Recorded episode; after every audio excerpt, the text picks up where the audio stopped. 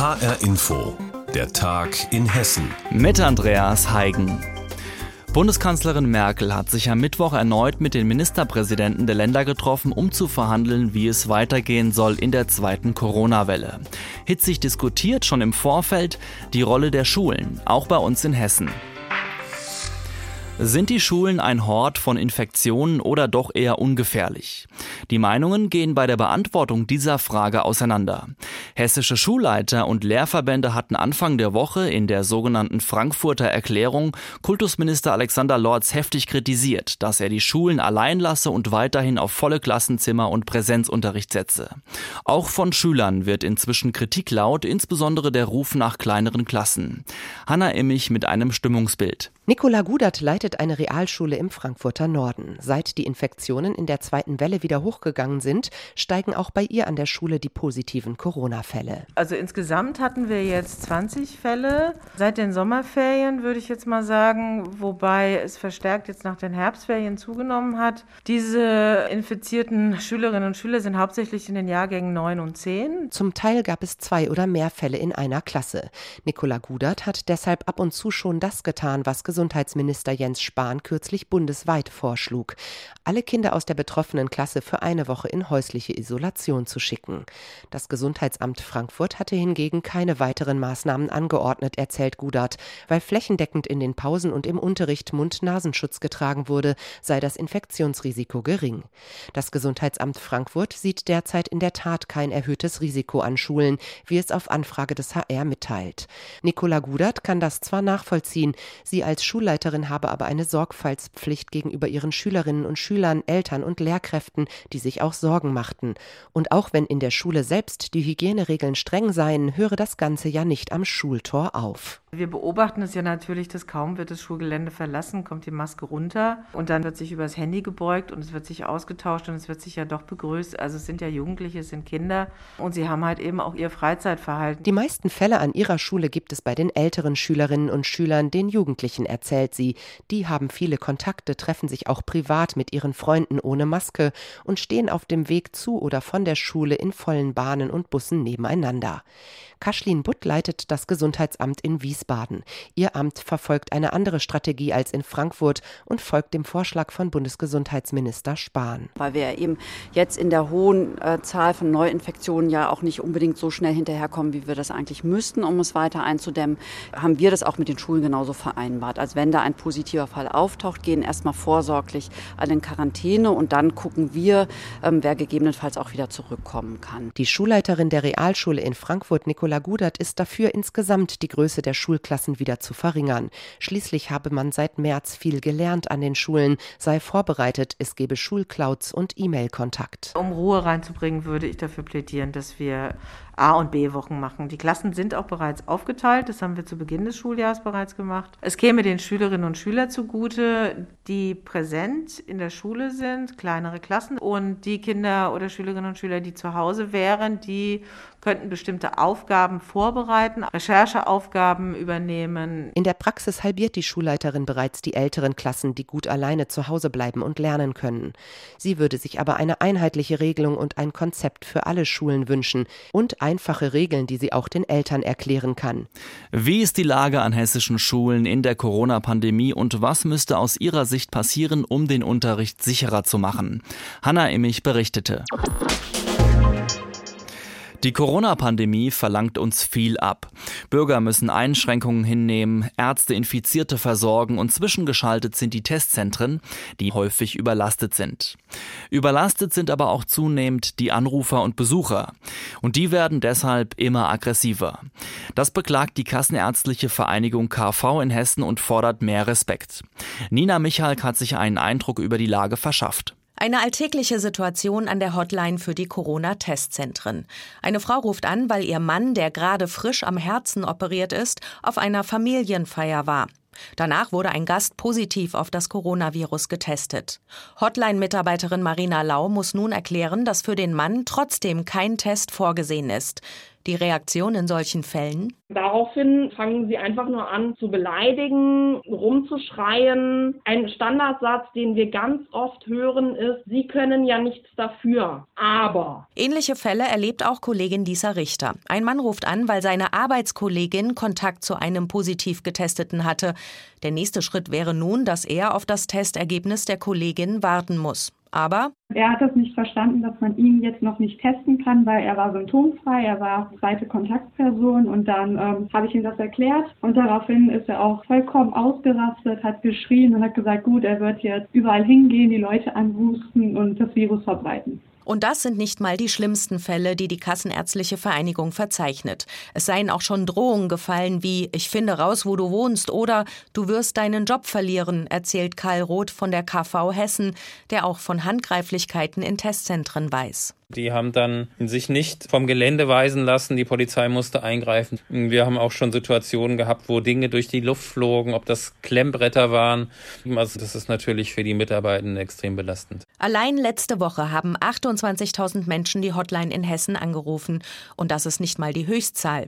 Und die große Mehrheit der Anrufer erfüllt die Bedingungen gar nicht, die für einen Test notwendig sind. Die fangen dann an zu erklären, was sie für eine Position im Job haben. Das haben wir ganz oft. Also dann hören wir dann, ja, wissen Sie, ich bin Manager oder ich leite eine Firma. Das kann man auch alles verstehen. Aber was man auch oft hört, ist dann, dass sie sagen, ja, mein Chef sagt, ich soll testen. Dabei gilt, wer keine akuten Symptome hat, wer nur Kontaktperson einer Kontaktperson ist oder einfach nur mal wissen will, ob er das Coronavirus haben könnte, der muss sich auf eigene Rechnung testen lassen. Die Mitarbeiterinnen der Hotline wünschen sich deshalb, jeder Mensch, der hier anruft, muss die Verantwortung für sein Handeln übernehmen und das nicht auf uns abwälzen und sich vor allem informieren. Und zwar am besten, bevor man hier anruft. Ein weiteres Problem, die Hotline-Nummer ist oft die einzige Telefonnummer, die immer erreichbar ist. Die Gesundheitsämter haben längst auf Anrufbeantworter umgestellt. Dazu wird in den sozialen Medien hemmungslos über die Testzentren geschimpft. Roth von der Kassenärztlichen Vereinigung appelliert deshalb an die Vernunft. Eine ohnehin schon stressige Situation, wie eine Pandemie dann noch dadurch zu verschärfen, indem man diejenigen, die einem helfen wollen, aggressiv angeht, das geht nicht. Und deshalb appellieren wir an alle, ruhig zu bleiben und sich zu fragen, ob man selber so behandelt werden möchte, wie das den Kolleginnen und Kollegen am Telefon und auch in den Testzentren oft ergeht. Sagt Karl Roth von der Kassenärztlichen Vereinigung Hessen im Beitrag von Reporterin Nina Michalk. Nach mehreren Warnstreiks und langem Hin und Her gibt es jetzt einen Durchbruch bei den Tarifverhandlungen für die kommunalen Beschäftigten im öffentlichen Personennahverkehr in Hessen. Die Gewerkschaft Verdi konnte sich mit dem Kommunalen Arbeitgeberverband in Hessen auf einen Tarifabschluss einigen. Meine Kollegin Simone von der Forst hat mit Ursula Meyer aus der HR Info Wirtschaftsredaktion über dieses Thema gesprochen und sie wollte von ihr zunächst wissen, wie denn die Einigung konkret aussieht. Alle rund 4500 Beschäftigten in Hessen sollen mehr Geld bekommen. Ihr Gehalt wird zweimal aufgestockt nächstes und übernächstes Jahr, sodass sie am Ende insgesamt jeden Monat knapp 200 Euro mehr kriegen. Dieses Lohnplus gibt's für jeden gleich, also ganz egal ob Straßenbahnfahrer oder Abteilungsleiter. Dazu winkt nächsten Monat eine sogenannte Corona-Prämie. Das ist ein Betrag zwischen 500 und 1000 Euro. Wer besser verdient, kriegt da weniger. Wer weniger verdient, entsprechend mehr, sodass vor allem die Geringverdiener von dem Abschluss profitieren. Aber es geht bei dem Tarifabschluss nicht nur ums Geld, richtig? Ja, genau. Es geht auch darum, dass gerade Straßenbahnfahrer und Busfahrer stärker entlastet werden sollen. Deshalb gibt es bis zu drei sogenannte Entlastungstage, so nennt das die Gewerkschaft. Also im Grunde arbeitsfreie Tage. Den ersten Tag bezahlt der Arbeitgeber. Für die anderen kommen die Arbeitnehmer selbst auf. Die können sie nehmen, müssen sie aber nicht nehmen. Und diese arbeitsfreien Tage sind laut Gewerkschaft deshalb so wichtig, weil gerade die Fahrer in der Regel im Schichtdienst arbeiten, auch an den Wochenenden und da einfach extra extrem belastet werden. Fünf Runden hat man insgesamt verhandelt, monatelang, um zu diesem Ergebnis zu kommen. Was sagen die Gewerkschaften und die Arbeitgeber denn jetzt zum Abschluss? Ja, die Gewerkschaft Verdi zeigt sich sehr zufrieden. Man spricht davon im Ergebnis, das sich sehen lassen kann. Damit hat man jetzt zu Kollegen in anderen Bundesländern aufgeschlossen. Allerdings war es ein langes Stück Verhandlungsarbeit. Beide Seiten hätten da von ihren Vorstellungen abrücken müssen. Das ist auch das Gleiche bei den Arbeitgebern. Die kommen alles zusammengerechnet bei diesem Tarifabschluss, wenn man es jetzt so Pi mal Daumen zusammenzählt, im Durchschnitt auf einen Lohnplus von etwa acht Prozent auf die gesamte Laufzeit. Der Tarifabschluss gilt ja bis Dezember 2023. Aber so wie die Arbeitgeber das schildern, da hätte die Gewerkschaft am Anfang viel mehr gefordert, über 30 Prozent, während die Arbeitgeber selbst zunächst etwa drei Prozent geboten hätten. Also da waren die Unterschiede offenbar enorm und deswegen hätte es auch so lange gedauert. Also fast 200 Euro mehr jeden Monat, Corona-Prämie, das klingt ganz gut. Kriegen jetzt auch die anderen Mitarbeiter im öffentlichen Dienst das?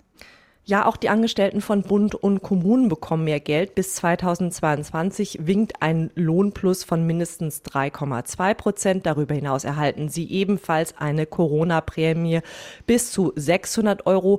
Darauf hatten sich Gewerkschaften und Arbeitgeber schon vor einem Monat geeinigt. Aber jetzt hat es eben noch mal ein bisschen gedauert, weil die Gewerkschaften ihre Mitglieder darüber erst noch haben abstimmen lassen und die haben das Ganze in der Mehrheit angenommen, sodass auch dieser Tarifabschluss damit endgültig in trockenen Tüchern ist. Das ist eine gute Nachricht für Erzieher, Pfleger, Mitarbeiter in der Verwaltung, die dafür ja auch auf die Straße gegangen sind. Sagt Ursula Mayer aus der HR Info Wirtschaftsredaktion im Gespräch mit Simone von der Forst. Schon der Ausbau von Kassel-Calden zum 24-Stunden-Verkehrsflughafen war höchst umstritten. Zu hohe Betriebskosten für zu wenige Passagiere lautete damals die Kritik. Und genau das wird immer mehr zur Realität in Calden. Millionen Zuschüsse waren schon vor Corona nötig. Und Recherchen vom Hessischen Rundfunk und Plus Minus zeigen jetzt, jeder Passagier, der bisher in 2020 geflogen ist, wurde mit über 650 Euro Steuergeld subventioniert. Mein Kollege Markus Pfeiffer berichtet. Fragt man die, die von Kassel fliegen, dann hört man nur Gutes. Parkplatz ist gut, ja. Relativ klein.